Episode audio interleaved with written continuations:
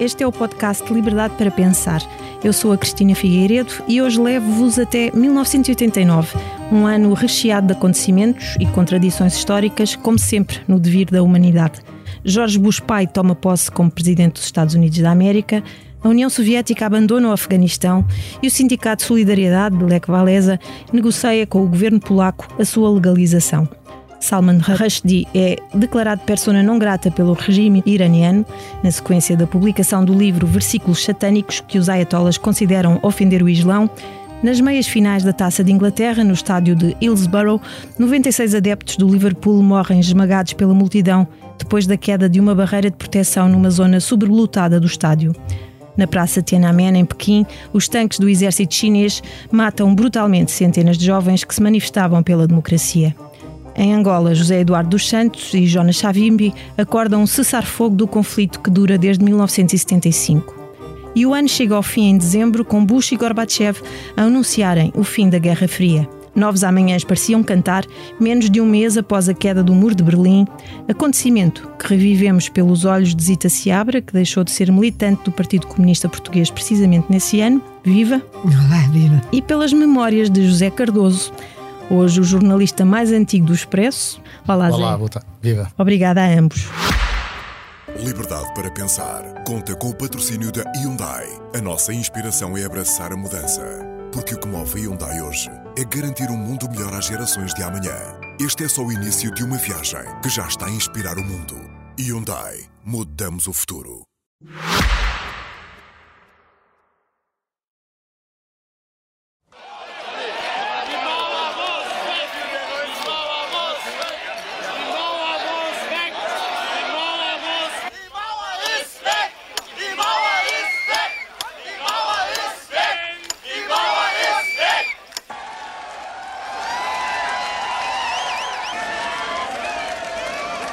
O muro caiu, o muro caiu. Ouve-se neste som original dos alemães em Berlim, nessa noite fria de outono. 9 de novembro de 1989. Era uma quinta-feira, noite de fecho do Caderno Internacional do Expresso. Zé, imagino que estavas a trabalhar com as tais responsabilidades inesperadas de que falava há pouco. Estava, estava realmente e foi um acontecimento. Foi uma coisa eh, quase surrealista, porque quem tinha assistido a quase meio século de história, ver aquilo acontecer era uma coisa impensável na altura. Eh, E era tanto mais impressionante que hum, a CNN transmitiu em direto. Eu penso, eh, acho que tenho memória que foi a segunda transmissão em direto que a CNN, não a nossa que temos agora aqui, Portugal, mas a CNN do Ted Turner, eh, foi a segunda de um acontecimento noticioso em direto, tendo sido a primeira da Praça de Tiananmen, que depois os chineses cortaram. E portanto, estar a assistir aquilo em direto na televisão, tínhamos uma televisão lá na salinha do Internacional, passámos ali a noite a ver aquilo. eh, pronto, era uma coisa excitante, excitante. Mas vendo a primeira página dessa edição, pelo menos passados estes anos, a sensação que dá é que a direção do jornal não avaliou bem ou não se, a importância do que estava a acontecer. Porque a manchete desse número traz à esquerda uma foto do João Soares a tirar o gesso da perna que partira na, Na Jamba. na Jamba, exato. no grave acidente de avião da Jamba. E à direita, uma notícia sobre as razões que tinham levado o então Primeiro-Ministro Cavaco Silva a fazer uma comunicação ao país na véspera. Foi uma má avaliação foi uma coisa tão em cima do acontecimento? A primeira página já estava desenhada? Não, eu acho que foi uma má avaliação. Ahm, foi uma má avaliação. Talvez o diretor ou a direção da altura não se tenham apercebido que a história estava a mudar ali, naquele dia. E, portanto, ah, menorizaram um bocadinho a chamada da primeira página. Também era, enfim, também era conhecido, era conhecida um- uma faceta do nosso diretor da altura, ah, enfim, que ele não tinha. Estamos a falar grande- de José António Saraiva. Estamos. Não tinha grande, enfim, eh, apetência pelo noticiário internacional. Eh, ou pelo menos tanta apetência como outras pessoas. Uhum. Portanto, era mais a política nacional que dominava em todos os sentidos. E, portanto, deve ter sido, por um lado, não, não, não se ter apercebido bem d- do impacto, da importância que aquilo ia ter para a história do mundo, e por outro lado também, pronto, era internacional. Não sei, não sei. Certo. Mas que foi uma má avaliação, foi, porque aquilo veio ao fundo da primeira Sim. página e depois na edição de seguinte, nem à primeira página foi. A notícia da queda do muro ocupa de facto uma caixinha no fundo da, página, da primeira página. Tem uma foto, que é um terço do tamanho da foto do, de cima do João Soares, de um alemão sentado no muro a partir o muro com um escopro e, e um martelo. Mas o título é bastante impressivo: diz O povo mais feliz do mundo. Zita Seabra, lembra-se onde é que recebeu a notícia da queda do muro? Partilhou dessa felicidade? Sim, completamente. É, é um dia memorável. É, aí juntou no, no, que disse dois acontecimentos desse ano que são uh, contraditórios, digamos uhum. assim. Tiananmen, e eu Exatamente. lamento muito que ainda hoje eh, Tiananmen não tenha tido uh, vitória, a China continua na mesma, a China comunista. Tiananmen, onde isso aconteceu e onde ficámos todos angustiados com aquele jovem uh, debaixo do que nos pareceu e que não se percebeu bem se ficou ou não debaixo do tanque e a queda do muro. A queda do muro é antecedida por uma série de notícias na imprensa internacional uh, extremamente interessantes e que anunciavam que, que, que aquilo era imparável. Começa a haver a fuga a pé, a pé, as pessoas vinham a pé em famílias, pela fronteira da Hungria. E vinham da, da RDA, da antiga RDA, da Alemanha, vinham da Polónia, vinham de todo o leste. Há um movimento enorme de gente que vem a pé, atravessa a fronteira a pé na Hungria e que já não havia maneira já o regime comunista não tinha maneira de tapar a fronteira e de garantir que as pessoas não passavam. Há uma famosa expressão de Lenin que, aliás, foi usada contra os próprios comunistas, que era chamava-se votar com os pés. E ali as pessoas estavam a votar com os pés no regime comunista. Isto foi iniciado, se bem se lembra, e certamente que se lembra disso, foi iniciado por uma cena muito curiosa de um deputado europeu, um Otto que é um antigo, ele era da família dos Habsburgo e era deputado europeu, era um dos, o mais novo da, da, do Imperador Carlos, que morreu aqui, na, o filho mais novo do Imperador Carlos, que morreu aqui na Madeira, e da Imperatriz Zita, e ele já, já tinha idade, eh, tinha mais de 80 anos, e organizou um piquenique com uma série de gente eh, na fronteira da Hungria. E esse piquenique deu origem depois a que passaram para um lado, passaram para o outro, e então começou aquele movimento enorme de gente e depois, quer dizer, isto levou a que, o que é que aconteceu na RDA? Levou à queda do muro nesse dia. E foi um, um grande acontecimento mundial, foi uma grande satisfação para todo o mundo, foi uma grande alegria comemorada no mundo inteiro. Sim. Sem dúvida. a Zita teve a oportunidade de ver de perto e em posição hum, privilegiada o que se passava do, do outro lado do muro uh, uh, e já há algum tempo, ou muito, não sei, que deixara de, de acalentar ilusões. No seu livro foi assim, Sim. faz uma descrição muito desencantada, se posso usar o adjetivo, do que viu em Moscou quando lá esteve em março desse ano a acompanhar, soube eu depois para o Expresso, as mudanças da perestroika e as eleições para, para a Duma. Tinha sido expulsa do PCP em janeiro, mas ainda era comunista. Disse-me que, tinha, que deixou de ser comunista precisamente com essa ida a Moscou. Foi assim? Sim, Uh, portanto, eu, eu fui expulsa em 1988, primeiro da Comissão Política do PCP, depois fui expulsa mais tarde da, do Comitê Central e depois fui expulsa outra vez, fui três vezes expulsa do PCP, como militante do PCP, então em janeiro de 89. Mas continuava-se uh, numa posição que é muito uh, típica e clássica de quem sai. Os dissidentes começam todos assim, por dizer eu uh, mantenho os ideais comunistas, os ideais são bons, a prática está errada e, portanto, eu mantenho a, a lealdade aos ideais, mas a prática não coincide com aquilo que os ideais defendem. Todos os todos os dissidentes em todo o lado, desde a Rússia de 1917, começam assim, até que depois, passado um tempo, como disse um célebre dissidente, a dissidência é como a gravidez, passado um tempo, não há maneira de parar a meio. Quer dizer, certo. passado um tempo, a pessoa deixa de ser comunista. E eu fui nessa ida uh, a Moscou para acompanhar as primeiras eleições em Moscou e pelo Expresso, uh, fui para a convite da revista Expresso, exatamente do vosso diretor e do Vicente Jorge Silva, na altura do arquiteto e do Vicente Jorge Silva e fazer uma reportagem para o Expresso eh, e depois houve vários outros órgãos de comunicação social que mandaram pessoas. Porque aquilo que estava a dizer é verdade. Em Portugal acompanhava-se muito pouco a política internacional. Exato. Uh, as coisas aconteciam e em Portugal não tinham repercussão. Uh, estávamos um bocado ao lado. Eu acho que ainda hoje é assim. Um ainda hoje talvez. estamos muito. Quer dizer, hoje é menos, talvez, porque temos uh, as estações de, de, de televisão Exato. de 24 horas de notícias por dia e é impossível passar ao lado, não é? Mas sim, nessa altura, sim. Ah, ah repare, por exemplo, este ano é o, é o ano dramático da guerra na Ucrânia, não é? Nós tivemos, por exemplo, e eu reparei nisso, congressos dos partidos e nenhum congresso falou da Ucrânia. O PST não falou da Ucrânia, o Chega não falou da Ucrânia, a Iniciativa Liberal não falou da Ucrânia, o PS não fala da Ucrânia. Uh, acham que isso é uma coisa longínqua, que não tem nada a ver connosco, não é? Agora vai lá o Presidente da República, mas uh, esteve um ano e meio sem ir. Uhum. Portanto, as coisas são muito longe e muito distantes de nós. Parece que não temos nada a ver com isso. Isso é lá para do outro lado da cortina, Exato. muito longe, não nos diz respeito e diz completamente respeito. Esta, é, eu acho que isto vem do tempo da ditadura. Salazar isolou-nos, não é? E é uma herança da ditadura. Estamos aqui neste cantinho, o mundo não tem a ver connosco. É uma cultura umbiguista. É uma cultura de certa forma paroquial e limitada. Aliás, os mesmos muitas vezes os ensaios de, em livro sobre política internacional têm muito pouca repercussão em Portugal e têm um pequeno peso nos jornais e na, nos próprios um, noticiários das, das televisões. Uh, o internacional tem, tem uma dimensão muito mais reduzida do uhum. que tem em muitos outros países. Eu, por exemplo, agora com a guerra da Ucrânia, para acompanhar a guerra da Ucrânia, eu segui sempre ou a Sky ou a BFM TV. Uhum. Para, para estar tinham generais eh, na reforma, na reserva, que, que, sabiam do assunto e nos punham completamente a par, ainda põem completamente a par do que está a passar na frente de batalha.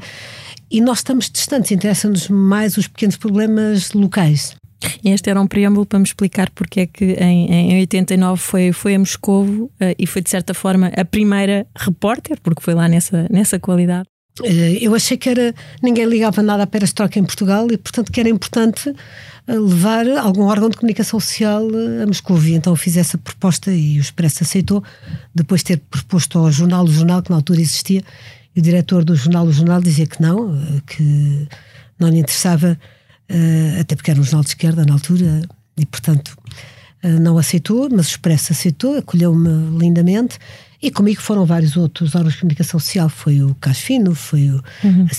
Eh, foram uma série, um conjunto de televisões, jornais, etc foi o Expresso, foram vários jornais que foram uh, a Moscou acompanhar essas e primeiras foi aí eleições. Que deixou a ideologia comunista que foi aí, porque nesse momento Moscou era um bocado como foi Portugal a seguir ao 25 de Abril. Que, que é, são momentos únicos na vida dos povos, que quando se apanha uma situação destas, são momentos muito felizes, porque as pessoas estão livres, não é? E na altura o Zé Milhaço estava lá, estavam vários outros estudantes que eram, tinham sido da União dos Santos Comunistas, que eu conhecia lindamente, que tinha mandado para lá até e andávamos por Moscou a passear, e então percebia-se bem. Hum, de repente tinha a liberdade tinha chegado e as pessoas racionavam a liberdade. E então aconteciam as coisas mais variadas e mais diversas que me lembrava muito o 25 de Abril cá, com outra dimensão, obviamente.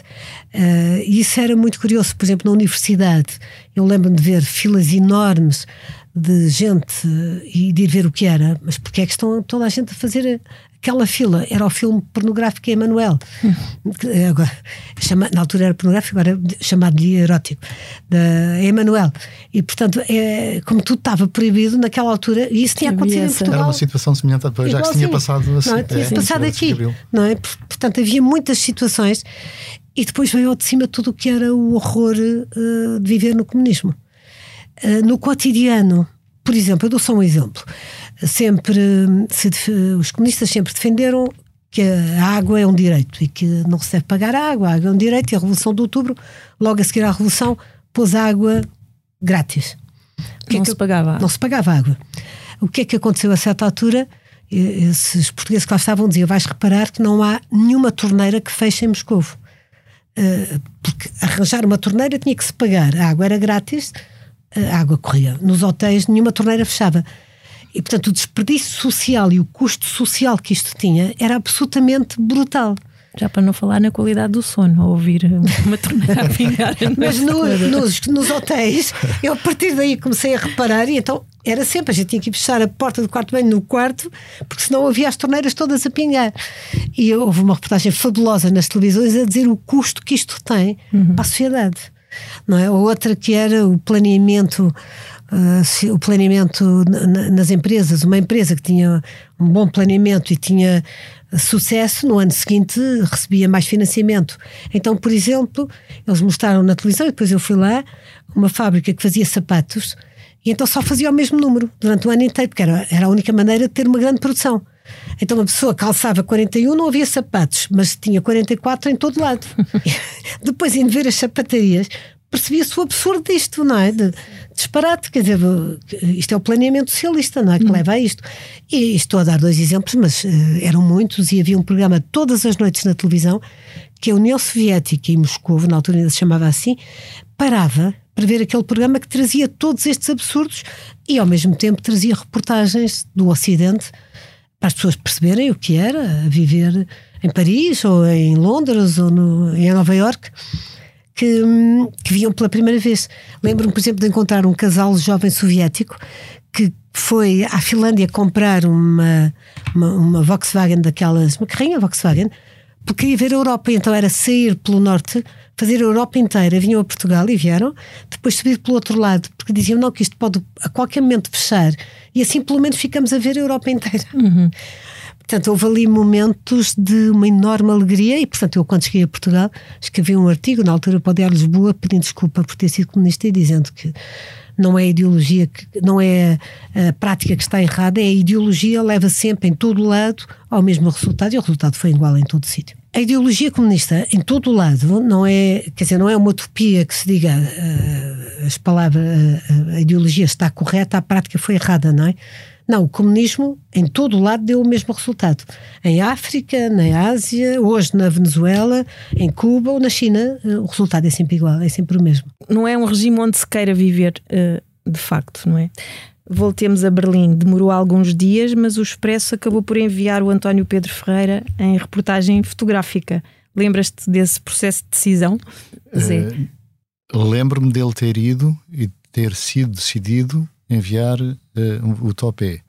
Uh, não me lembro das discussões porque não, não assisti a elas, uh, já não tenho grande memória. Sei que ele foi já passado uns bons dias e que fez um excelente trabalho. Aliás, há fotos dessa reportagem fantásticas, fantásticas e acho que até há uma ou duas premiadas. Uh, mas não tenho memória do processo Tem uma decisório. foto, nomeadamente, de um soldado da RDA a dar um passo bem a alguém que exatamente, está através de um buraco exatamente. no muro, a alguém que está deste lado. O António Pedro Ferreira, top para nós, não pôde estar aqui connosco em estúdio, mas eu gravei previamente com ele uma conversa sobre esses dias intensos que ele testemunhou e registrou para a história nas tais belíssimas fotografias que lembrávamos aqui. Topé, foste um privilegiado, foste enviado especial do Expresso a Berlim naquele novembro de 1989. Mas não foste logo, logo a seguir, não? Não, aquilo... não, não. Aliás, uh, o Expresso estava a atravessar uma fase muito complicada porque foi exatamente quando o público foi lançado em que tínhamos Sim, foi o ano da, da, grande decisão. A grande decisão, que acho que continuámos todos amigos, mas houve ali uma, uma crise e as decisões estas, estas, demoravam um tempo a ser tomadas. E lembro-me de ter ido almoçar à Caprilia, que era um restaurante ali ao lado do Expresso, com o Joaquim Vieira e com a Clara. E Clara a a Clara Ferreira e que estávamos a discutir isto que estava a acontecer na Alemanha. E dizemos, mas que, que é que não mandamos alguém? E o Joaquim, eh, pois, pois, que como era hábito, ele, pois, pois, mas quem? É pá, mandamos já o, o, António Pedro, pá, depois devemos, ver quem é que lá está, o que é que, quem é que pode ir. E de facto, o João Querido Manhã estava lá em reportagem, mas na parte do desporto, porque eu tinha ido lá fotografar um, um, um jogo qualquer com uma delegação portuguesa, qualquer coisa. Disse: Mas já temos o João Querido Manhã, nós, não, nós precisamos é de imagens. Temos uma coisa exclusiva. E assim foi. A grande dificuldade uh, era a língua, não é? Porque eu, o meu alemão, os meus dois anos que tinha aprendido no liceu, não chegavam para ter uma conversa Só para dizer. Guten Morgen e pouco mais. e pouco mais. Eh, A Clara disse: pá, mas leva a Emília, porque a, minha, a Emília, a minha mulher da altura, era eh, licenciada em Germânicas e conhecia a Alemanha de Leste e falava muito bem alemão. E assim foi, fomos os dois. Aliás, a, a Emília tinha estado numa, numa com um grupo de, de estudantes na, na Alemanha Leste, em Berlim, e tinha, e tinha ido com uma colega que se tinha apaixonado por um alemão de leste e sabia de todas as dificuldades que era manter aquele namoro. Aquela, aquilo foi um, era um drama, porque ele não podia sair, ela tinha que ser ela ir visitar e entrar e sair e levar-lhe coisas, porque ele, entretanto, pediu para sair. E quando o namorado dessa amiga da, da Emília eh, começaram a fazer-lhe a vida negra, cancelaram-lhe a- a, inscrição na faculdade, não lhe davam emprego, não lhe davam passaporte, começou a ter a, ter a vida completamente negra. Quer dizer, quer dizer, eh, eh, nós sentíamos de facto que eh, a Alemanha de Leste, eh, naquela altura, era quase uma prisão, era uma prisão, ainda por cima, uma prisão eh, muito curiosa, porque tu tens acesso à televisão e ao rádio à- do, do- do outro lado. Quer dizer, tu estás a ver a vida do, Como é a vida em liberdade, como, por como assim é a vida do lado, do, do lado ocidental que está ali a 100 metros e tu não podes passar para lá lá. De maneira que quando eh, o- se soube que o muro tinha caído, era uma coisa absolutamente inacreditável, que ninguém acreditava que tivesse sido tão de repente. não é? Nem o, ninguém. ninguém Não havia essa presciência, ninguém, Não, ninguém não. anteviu que Havia aquelas, aqu- aquela, havia uma pressão brutal eh, sobre as autoridades alemãs porque eh, os, os, os alemães de leste podiam viajar para os países do bloco, do bloco leste. E eh, iam para a Checoslováquia, iam para a Hungria e começavam, começaram a, a pedir asilo político nas embaixadas, eh, nas embaixadas desses países e a fazer pressão para poderem sair. E de facto aquilo era uma, uma coisa insustentável, já não tinham o apoio incondicional da União Soviética, não é? Que o Gorbachev já estava eh, no poder. Sim, e- já tinha encetado a sua a sua perestroika. E de facto, e de facto as coisas foram, foram muito repentinas. Eu lembro que quando cheguei a Berlim eh, instalamos no hotel, uma viagem normalíssima, sei lá, normalíssima, Tu foste para lá, tens mais ou menos ideia quantos dias depois de, de, de 9 de novembro? 9 de novembro, foi uma quinta-feira. Foi, foi menos de uma semana. Eu acho que foi menos de uma semana, aí, três ou quatro dias depois. E eu devo ter ido para aí na, devo ter chegado para aí na segunda-feira, mais ou menos. Ou seja, já estava aberta a brecha, Uhum. já se podia sair. Eh, o que estava um frio de rachar. Eu lembro que de ter ido para, para o checkpoint Charlie, que era o, enfim, a zona de fronteira com o setor americano, e fui de autocarro. E pronto, apanhava o autocarro, ficava, passava ao pé do hotel, chegava o autocarro climatizado e saí no checkpoint Charlie e as máquinas deixaram de funcionar porque as baterias foram todas abaixo com o frio. Uma, um, fiquei arreliadíssimo de estar a bater porque, as coisas estavam a acontecer à minha frente Claro, e- e tu não podias tirar E a coisa tecnologia, de repente, a mas boicotar o mas trabalho. pronto, rapidamente lá me consegui pôr em campo e, e foi, e foi, foi inesquecível, não é? porque a alegria, as pessoas a beber, e, não champanhe, mas o não é? aquele espumante alemão, dando vivas. eh.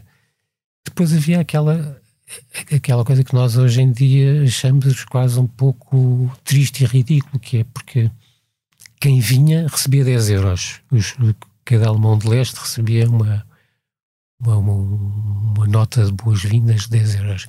E iam a correr comprar bananas, porque não havia bananas do, lado, do outro lado. Aliás, depois eu com o Emílio passámos para lá, já era muito mais fácil passar para lá lá, já não era preciso aqueles vistos eh, eh, mais complicados, que era preciso pedir com antecedência.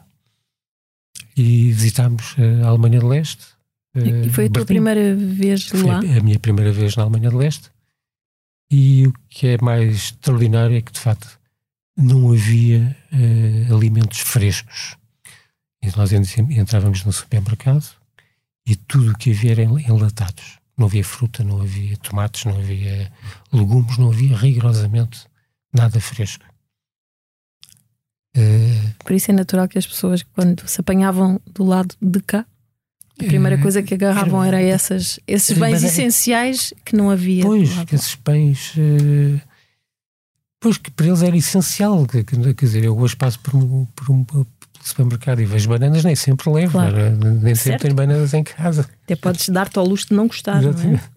Por acaso é engraçado que eu, nesta pesquisa que estive a fazer de- nos arquivos do Expresso, encontrei uma reportagem do, do Sena Santos, que estava na altura em Berlim, e onde ele começa a contar exatamente a história de uma médica eh, da, de Berlim Leste, que no primeiro dia no Ocidente vai para Berlim Oeste com esse dinheiro que, que lhe deram e que vai comprar o quê? Bananas, lá está, laranjas, duas caixas de bombons e a edição do dia do Berliner Morgenpost. Foi as compras que ela, que ela fez. Ah, é essa, essa normalidade para nós que damos por adquirido, não é? E que de facto para essas pessoas nessa altura foi qualquer coisa de extraordinário. Depois outra coisa que me impressionou bastante foi a cara dos miúdos, as crianças eh, de leste. Não, não que tivessem um, um, uma- um ar desnutrido, mas não tinham cores. Quer dizer, eh, parecia que as vitaminas, das, eh, que tinham falta de vitaminas eh, dos produtos frescos. Não é? Aquilo era- de facto, faz a diferença quando tu vês uma pessoa, quando pões um alemão de leste e um alemão ocidental, percebes que há, que percebias que havia uma diferença até no tom de pele. Da- de facto, e devia ser da alimentação, não, não, não podia ser de outra maneira. Não, é? Não podia ser do reflexo dos quispos, que eram diferentes. Claro. Mas eh, eh, a falta.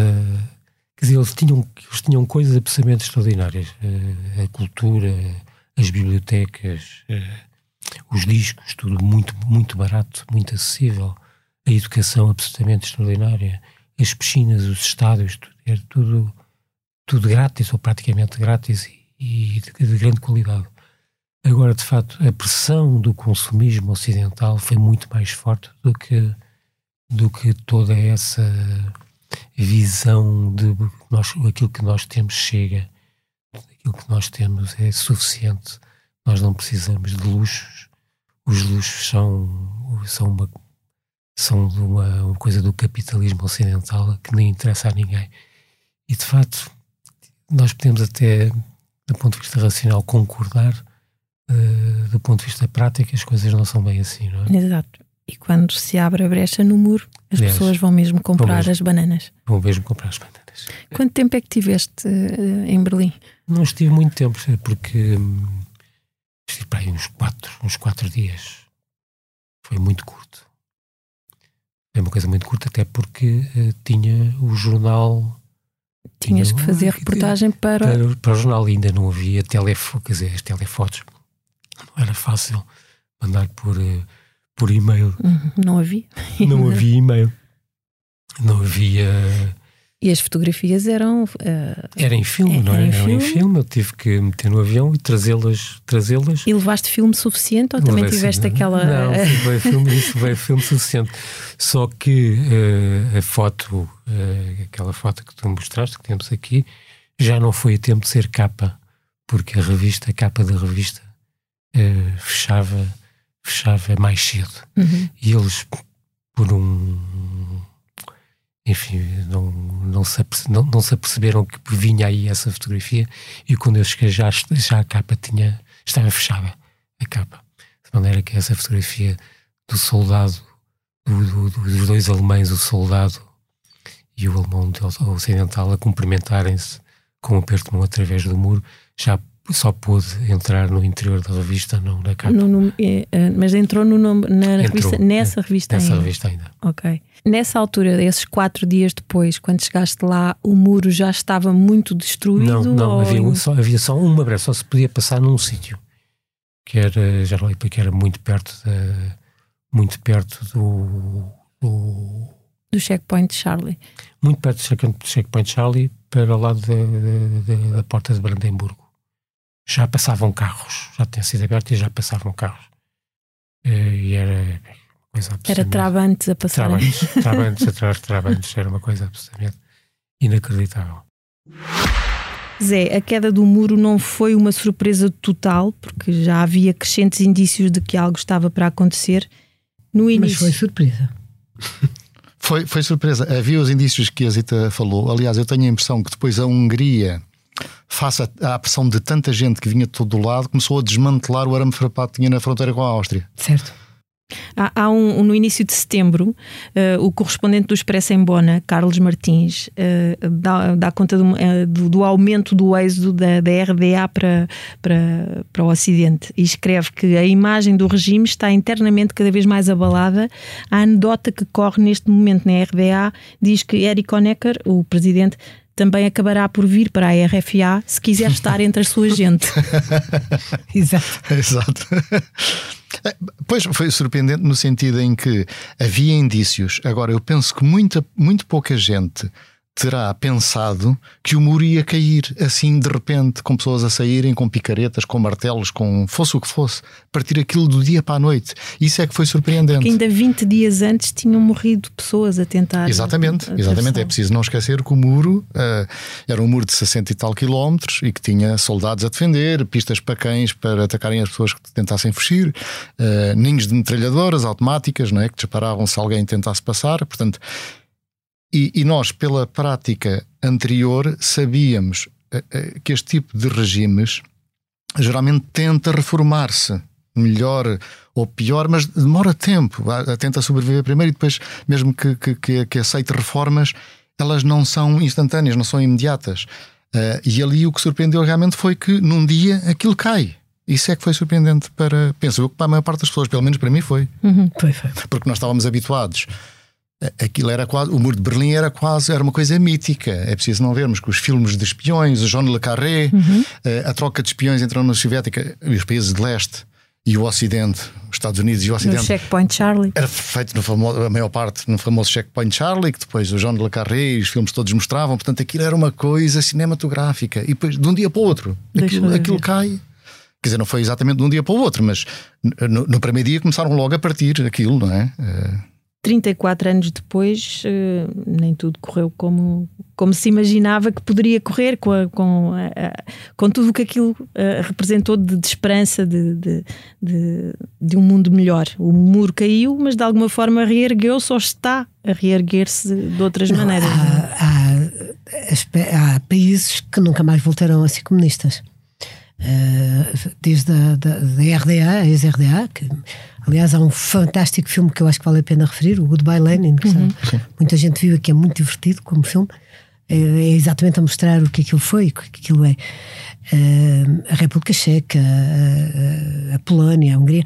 Aliás, eu, eu, eu creio que onde é irreversível, isso olhando hoje eh, para, para, para o que se passou e para as análises que foram feitas na altura em que se dizia, o Fukuyama falou na, na famosa célebre, o fim da história, não foi o fim da história, mas foi o fim de alguma história. Aqueles países que tinham sido ocupados no pós-guerra, é um país que ainda tinha memória do que era viver em liberdade. As pessoas na República Checa, na Polónia, não sei o quê, ainda tinham memória dos seus antepassados, da sua casa, da sua fábrica, da sua empresa. Não? é? O Václav Havel, a família era dona de uma empresa de ténis. Eh, e ainda havia essa memória, outra de carros e outra não sei o que. As pessoas, na União Soviética, não. Tal como na Hungria, não. Porquê? Porque a coletivização da propriedade privada, o fim da propriedade privada, foi feita em 17. Certo. Logo. Já não havia memória E disso. portanto já passaram várias gerações e não há memória. E aí, aí no- nasce muito mais a corrupção, porque, digamos, quando se criam empresas já não é ligado às antigas famílias que tinham, que uh, são ligados a oligarcas do uhum. regime. E o que é que fez, uh, o que é que aconteceu na Rússia? Foram os oligarcas, aqueles que eram o KGB, uh, o Putin e os seus amigos, os amigos do o Yeltsin ainda tentou algumas medidas, mas uh, o Putin e os seus amigos apropriaram-se tudo aquilo que eram os bens das empresas e, e, coletivizaram essas empresas em seu benefício próprio. É corrupção, é, são os oligarcas, são uh, os ricos e, portanto, um, aliás, eu acho muito curioso porque isso tem muito a ver com o sentido da propriedade, muitas vezes. Isso vê-se na história de, dos povos. Eu há, há uns anos estive no Irão as pessoas no Irão, as mulheres ainda têm a memória, as mães dela iam, iam à praia de fato de banho, ainda têm fotografias. A guia mostrou a fotografia da mãe em fato banho na praia. Uhum. É muito diferente de um país onde isso nunca tenha acontecido. Portanto, as pessoas sentem muito mais a necessidade de fazer cair o regime, de se revoltarem e de arriscarem para ver se acabam com aquilo. Quando têm essas memórias. Quando têm é? essas memórias. Na Rússia, na China, uh, não têm.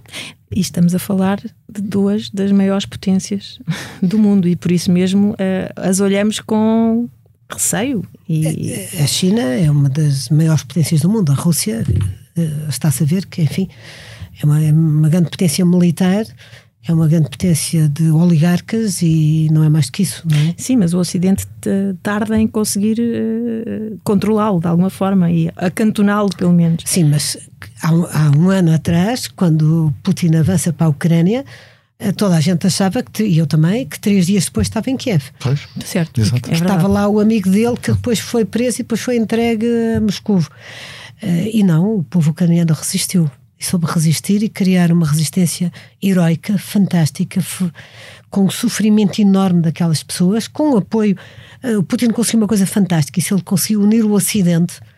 Um, e, e eu acho que isso é uma memória do nosso tempo. Mas não continua a representar, na sua opinião, um risco sério para, para a democracia e para o conceito da Europa? Claro que continua, tanto mais que está uma guerra à nossa porta. E se ele, se ele na Ucrânia não é derrotado, e graças a esta heroicidade dos, dos ucranianos, uh, ninguém duvida que ele, um dia a seguir, avança para a Polónia e depois avança para as repúblicas bálticas, que estão ali mesmo ao lado, estão à mão de semear. E, que já fez isso com a Chechênia, já fez isso com a Geórgia, e portanto é um perigo evidente. A única coisa que me. Quer dizer, aquilo que que, que é importante neste momento e que me parece que marca os nossos dias é a resistência heroica que os ucranianos têm feito a isso, com o apoio da Polónia, com o apoio de todo o Ocidente, os Estados Unidos e a Europa em peso. Hum. Uh, por vezes diz, ah, mas o apoio tem sido. Uh, eu, eu acho que não, tem sido limitado. Agora vão-se-lhes fornecer aviões que eles precisam para conseguir. Um, mas sem escalar a guerra, sem fazer a guerra escalar e transformar-se numa terceira guerra mundial, que provavelmente Putin não se importaria nada que acontecesse. Gravamos este episódio no dia em que, a horas de, de, de, do nosso presidente, como já foi há pouco falado, Marcelo Rebelo de Sousa, ir à, à Ucrânia. Um, Soube-se há pouco, uh, a Zita se calhar ainda não, não tinha eh, essa notícia, porque estamos a, a dá-la agora na SIC Notícias, que um, ehm, a viagem foi autorizada por todos os grupos parlamentares, exceto pelo PCP. Ou seja, o PCP, passado estes anos todos, uh, desde que a Zita deixou de ser, de ser militante, uh, nunca reconhecerá que o muro caiu de alguma forma. Não, e, e, não só, é que já não há muro, porque o Putin não é propriamente um comunista. Digamos assim. Ainda podia haver uma utopia de igualdade e de não sei quê, e de. No Putin não há nenhuma utopia. Há a maior de, das barbaridades. Não é? E no regime de Putin são os ricos oligarcas uh, que estão no poder, ricos como nunca se viram em parte nenhuma do mundo. Não há ricos iguais àqueles. Uh, e portanto, o que é não que se faz? compreende esta posição do PCP. Talvez se compreenda, talvez tenha razões. Eu acho que é preciso é perceber as razões.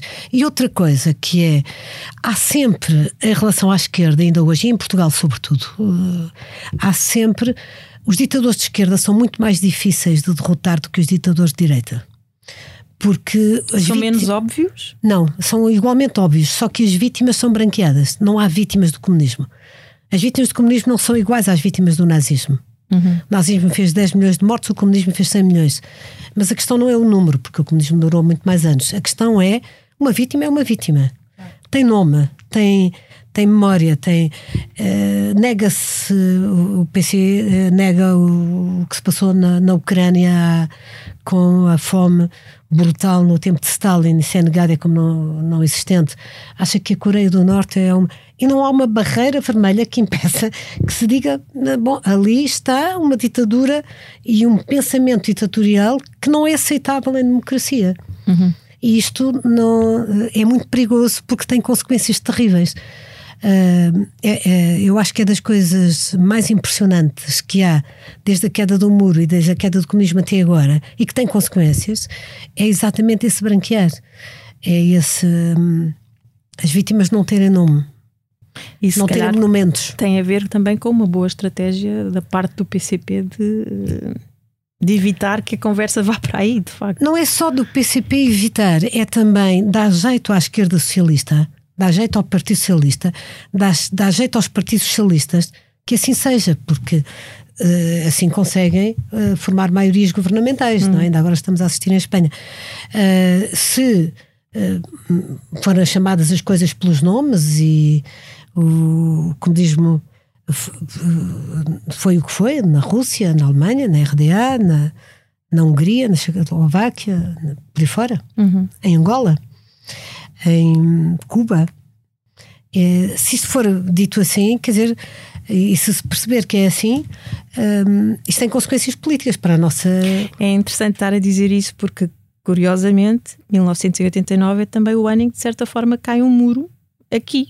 No plano, no plano político partidário nacional, com, a, com o PS a entender-se com o PCP em Doutor Lisboa para uma inédita aliança que leva Doutor Jorge Sampaio, Sampaio deu a mão à presidência PC. da Câmara. Exato deu a mão ao PC, levou a linha mais ortodoxa que há. Isso não tem repercussões mundiais, o país é o que é, não tem importância certo. nenhuma. Mas, é? mas ajuda se calhar a explicar isto que estávamos exatamente a falar, não é? O jeito que de alguma forma dá à esquerda democrática a ver esse. Sim, mas por exemplo, voltando a Berlim, voltando a Berlim, eu estive há três ou quatro anos em Berlim, de, de passeio. Uh, a cidade de Berlim tinha em toda Berlim bancas a vender emblemas de, de comunistas com a foice e o martelo, com os símbolos do hum. comunismo. E não havia nenhum símbolo do nazismo à venda. Claro. Um, e uma pessoa tropeça. É, é curioso, levou-me a questionar porque é que eles vendem Lenin e vendem não sei o que também. Podiam vender Hitler, não é? Não. Porquê? Porque não tem o mesmo peso na sociedade, embora as consequências sejam idênticas rigorosamente idênticas. São muitas vítimas e que ainda hoje existem. A história não acabou ali. Na China ainda existe, na Venezuela ainda existe em Cuba ainda não há liberdade e, portanto, tem consequências para outras pessoas, mas é sempre. Uh, há um há branqueamento. e duas medidas. Dois, aquilo a que se tem chamado em ciência política e muito bem o relativismo. Uhum. Que há, as, há vítimas que são mais vítimas, não é? Chama-se relativismo, é olhar para sim, uma sim. sociedade e dizer ele foi torturado, foi morto, foi assassinado.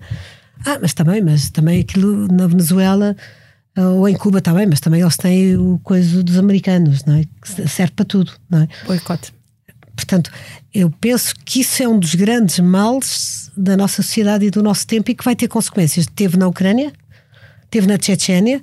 A jornalista chechena que, que, que fez o relato do que se passou na Chechênia, do golpe da Chechênia, foi assassinada à porta de casa. Eu publiquei o livro dela antes de ela ser assassinada. O livro saiu no mundo inteiro e foi assassinada com um tiro na cabeça, não é? Alguém falou nisso, quer dizer, falaram Sim, alguns e tal. muito pouco, é verdade. Mas muito pouco, não é? Uh, e isto tem consequências. Tem consequências para o nosso cotidiano e para o nosso dia a dia. Como se viu, como se está a ver, basta olhar para a China.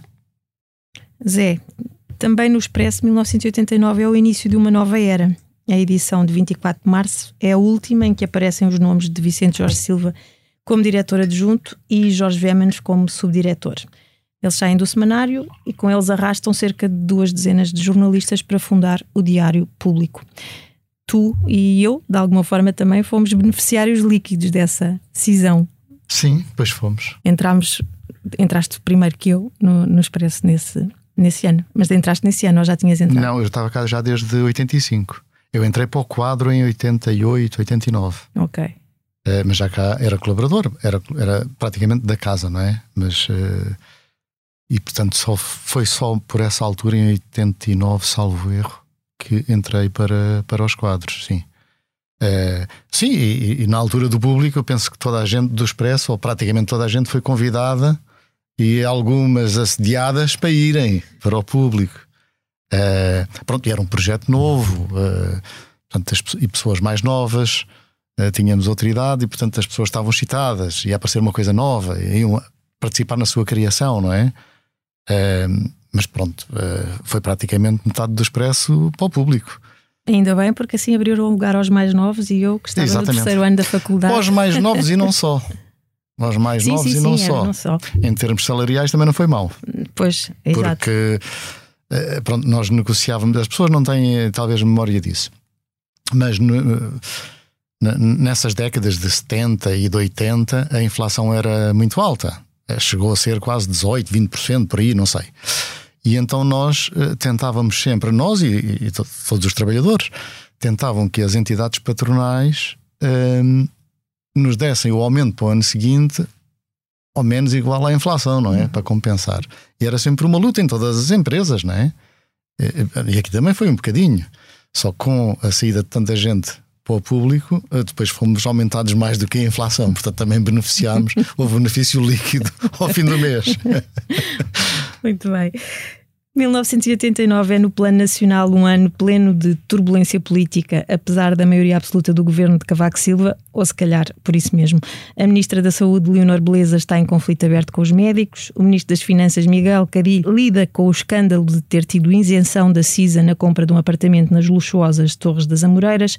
Polícias manifestam-se no Terreiro do Passo pela criação de um sindicato e a manifestação acaba com um número indeterminado de feridos depois de um carro de água conduzido por outros elementos de polícia em funções disparar sobre os manifestantes no que ficou para a história como secos contra molhados.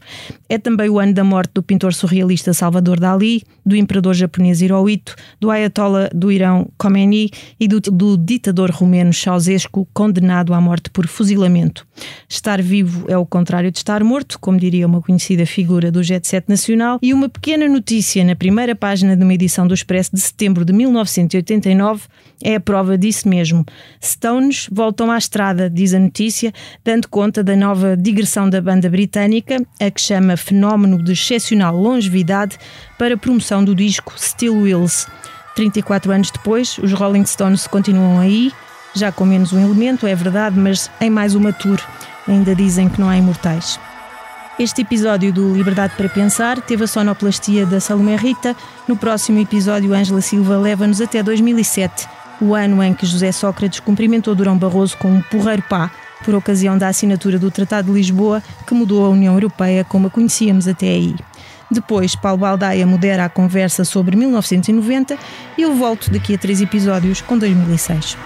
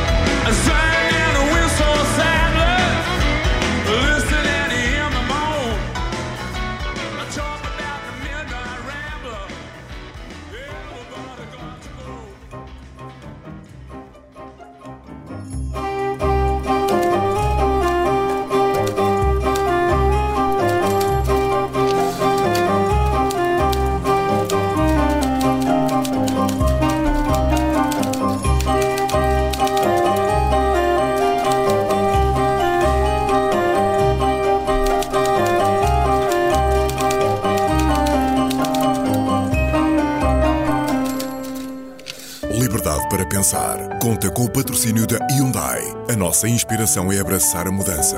Porque o que move a Hyundai hoje é garantir um mundo melhor às gerações de amanhã. Este é só o início de uma viagem que já está a inspirar o mundo. Hyundai. Mudamos o futuro.